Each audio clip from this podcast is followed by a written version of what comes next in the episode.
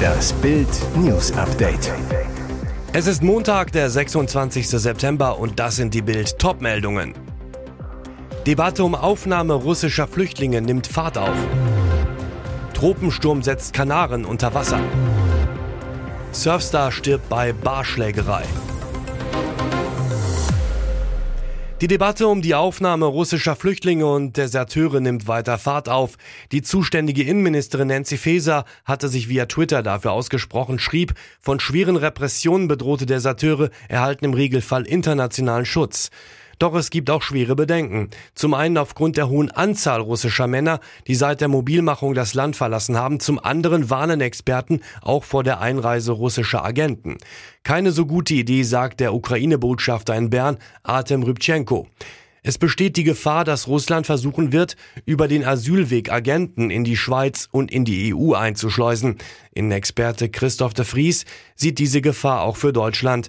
Die Sicherheitsbehörden müssten deshalb aufpassen, dass Putin nicht gezielt russische Agenten in großer Zahl auf diesem Weg nach Deutschland einschleust. Strom- und Heizkosten explodieren und jeder sucht nach Möglichkeiten, Energie zu sparen. Auf Internetseiten und in sozialen Netzwerken kursiert immer wieder der Hinweis auf einen Wintermodus an Fenstern. Gemeint ist damit eine Veränderung des Anpressdrucks. Das macht Sinn, wenn das Fenster schlecht schließt, Lärm oder kühle Luft durchlässt. Kunststofffenster verfügen über einen sogenannten Roll- oder Pilzkopfzapfen.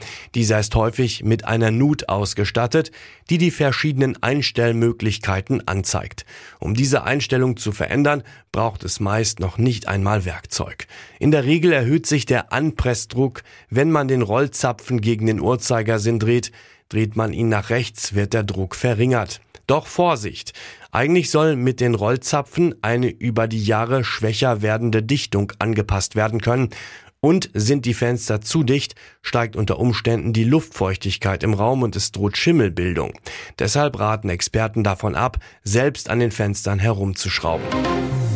Wenn es in Deutschland wieder kühler wird, wollen viele nochmal Sonne im Süden tanken. Auf den Kanaren ist das gerade aber nicht möglich. Die beliebte Inselgruppe im Atlantik wird von starken Regenfällen und heftigen Windböen heimgesucht. Das macht nicht nur den Strandbesuch madig, sondern verhindert auch das Starten und Landen von Flugzeugen.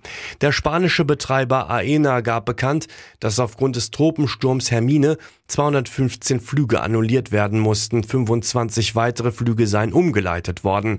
Die nationale Wetterbehörde meldet einen Niederschlagsrekord für den Monat September. Die größte Insel Teneriffa ist besonders schlimm betroffen. Spanische Behörden versetzten die gesamte Inselgruppe in Alarmbereitschaft. Dieser Abend nahm einen tragischen Verlauf. Ex-Surfstar Chris Davidson wollte am Samstagabend nur etwas trinken gehen, als er vor einem Pub im australischen New South Wales in eine Schlägerei geriet, die tödlich für ihn ausging. Nach Angaben der Polizei kassierte er einen Schlag, strauchelte und schlug mit dem Kopf auf dem Boden auf. Davidson verlor das Bewusstsein und erlangte es auch trotz sofortiger medizinischer Hilfe nicht wieder. Er verstarb im Krankenhaus, wie die Daily Mail berichtete. Der mutmaßliche Täter ist kein Unbekannter. Die Polizei nahm Grant Coleman fest. Er ist der Bruder von Darren Coleman, dem Trainer des berühmten australischen Rugby-Teams New South Wales Waratahs. Grant wird Körperverletzung mit tödlicher Folge vorgeworfen. Er wurde noch am selben Abend von der Polizei in Gewahrsam genommen, ohne die Chance auf Kaution freizukommen.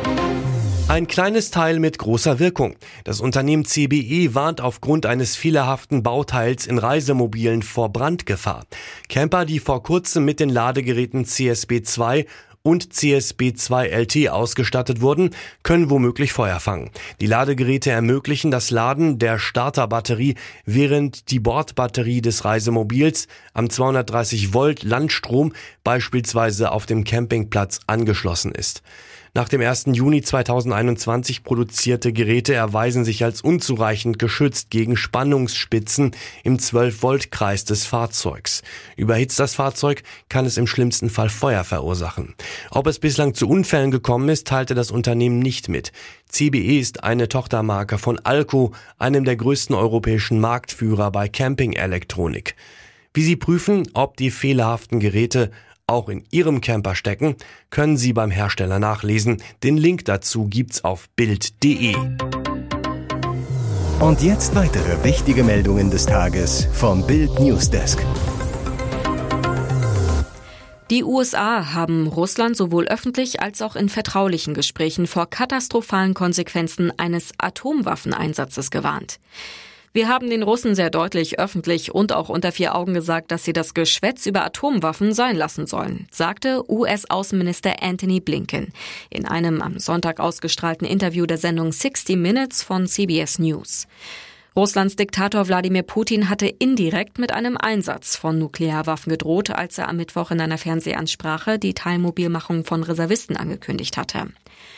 Russland werde alle verfügbaren Mittel einsetzen, um sein Territorium zu schützen, sagte Putin. Das ist kein Bluff.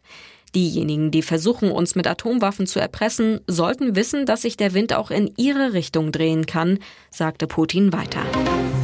Nach diesem Interview war selbst die hartgesottene New York Times irritiert. Bundeskanzler Olaf Scholz hat abermals gegen Journalisten gepoltert, diesmal gegen Reporter aus den USA. Es ging um den Ukraine-Krieg, konkret auch um Deutschlands zurückhaltende Rolle, etwa bei Kampfpanzerlieferungen, die die Ukraine fordert. Die Fragen in dem einstündigen Interview in der letzten Woche schmecken Scholz aber offenbar gar nicht. Das machte die New York Times jetzt öffentlich. So konfrontierte die Zeitung ihn bezogen auf Panzerlieferungen mit einem Tweet des ukrainischen Außenministers Kuleba. Wovor hat Berlin Angst, vor dem Kiew es nicht hat? Die US-Zeitung hielt fest. Auf diese Frage im Interview mit der Times angesprochen, reagierte Herr Scholz gereizt. Es war nicht der einzige hitzige Moment in dem Gespräch. Die US-Zeitung notierte weiter, für einen Kanzler mit einem roboterhaften Auftreten, das ihm vor langer Zeit den Spitznamen Scholz-Omat einbrachte, gab es während des manchmal angespannten Interviews Momente, in denen Herr Scholz überraschend emotional auf Fragen reagierte, die ihn herausforderten. Schon in der Vergangenheit war Scholz mehrfach mit seinem rüden Verhalten gegenüber Journalisten angeeckt. So hatte er sich Ende Juni bei der Abschlusskonferenz des G7-Gipfels im bayerischen Elmau den Vorwurf eingebrockt, sich arrogant verhalten zu haben. Wird es gegen den Absteiger besser? Auf die 0 zu 1 Pleite der deutschen Fußballnationalmannschaft gegen Ungarn folgt heute das letzte Spiel der Nations League Gruppenphase.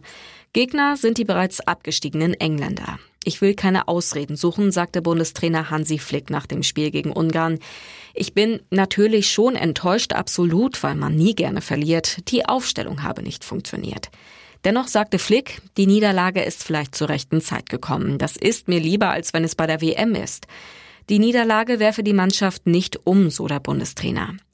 RTL überträgt den Fußballklassiker England gegen Deutschland live im TV. Anpfiff ist heute Abend im Wembley Stadion um 20.45 Uhr. RTL beginnt mit der Übertragung ab 20.15 Uhr. Über RTL Plus können Sie das Spiel auch im Livestream verfolgen. Alternativ können Sie unseren Bild.de Live-Ticker nutzen. Hier ist das Bild News Update. Und das ist heute auch noch hörenswert. Politbeben in Italien. Erstmals seit Ende des Zweiten Weltkriegs bekommt das Land aller Voraussicht nach wieder eine rechtsnationale Regierung. Das Rechtsbündnis aus drei Parteien hat laut einer Hochrechnung des Senders RAI die Parlamentswahl in Italien gewonnen, kam demnach auf 43,2 Prozent der Stimmen. Durch eine Besonderheit im italienischen Wahlrecht dürfte dies für eine Mehrheit der Mandate reichen. Rechtsrums in Rom. Es ist ein historisches Ergebnis. Giorgia Meloni wird wohl die erste Ministerpräsidentin Italiens. Neben Neben der rechten Fratelli d'Italia von Meloni gehören zur wahrscheinlichen Regierungsallianz die Forza Italia von Ex-Premier Silvio Berlusconi und die Lega des ehemaligen Innenministers Matteo Salvini. Wahlsiegerin Meloni sprach am frühen Montagmorgen von einer Nacht des Stolzes und einer Nacht der Erlösung. Zu ihren Anhängern sagte sie, man sei nicht am Ort der Ankunft, sondern am Ort des Aufbruchs. Das neue Parlament soll am 13. Oktober zusammentreten. Bis zur Vereidigung der Regierung könnten mehrere Wochen vergehen. Zwei Männer in Lebensgefahr, drei schwerst verletzt. Das ist die Bilanz eines Horrorunfalls vom frühen Sonntagabend in Fürstenau in Niedersachsen. An einem Einfamilienhaus hatte ein Balkongeländer aus Holz nachgegeben, an das die fünf Männer gelehnt waren. Sie stürzten rund 3,50 Meter in die Tiefe, knallten allesamt auf die gepflasterte Terrasse.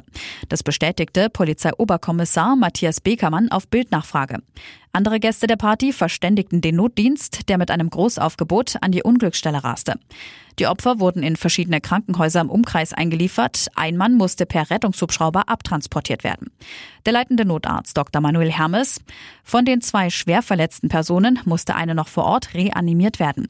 Nach erfolgreicher Wiederbelebung konnte diese jedoch zur weiteren Behandlung ebenfalls ins Krankenhaus gebracht werden. Gutachter sollen die Konstruktion jetzt untersuchen und herausfinden, wie es zu dem schweren Unfall kommen konnte, so der Sprecher der Polizeiinspektion Osnabrück. Der Geländerbruch war nicht der einzige schlimme Unfall am Sonntag in Niedersachsen. In einem Altenheim in der Nähe von Oldenburg war ein Feuer ausgebrochen, das drei Menschen das Leben kostete. Sechs weitere Personen wurden schwerst verletzt. Dass Herzogin Meghan nicht besonders beliebt im Palast war und ist, ist kein Geheimnis. Doch offenbar waren die Verhältnisse noch viel schlimmer. Schon länger geistern Vorwürfe durch die royalen Flure, Meghan hätte ihre ehemaligen Angestellten schikaniert, gemobbt, geradezu terrorisiert. Jetzt bringt ein neues Buch noch mehr Details ans Licht und die lassen Harrys Gattin in einem noch schlechteren Licht dastehen.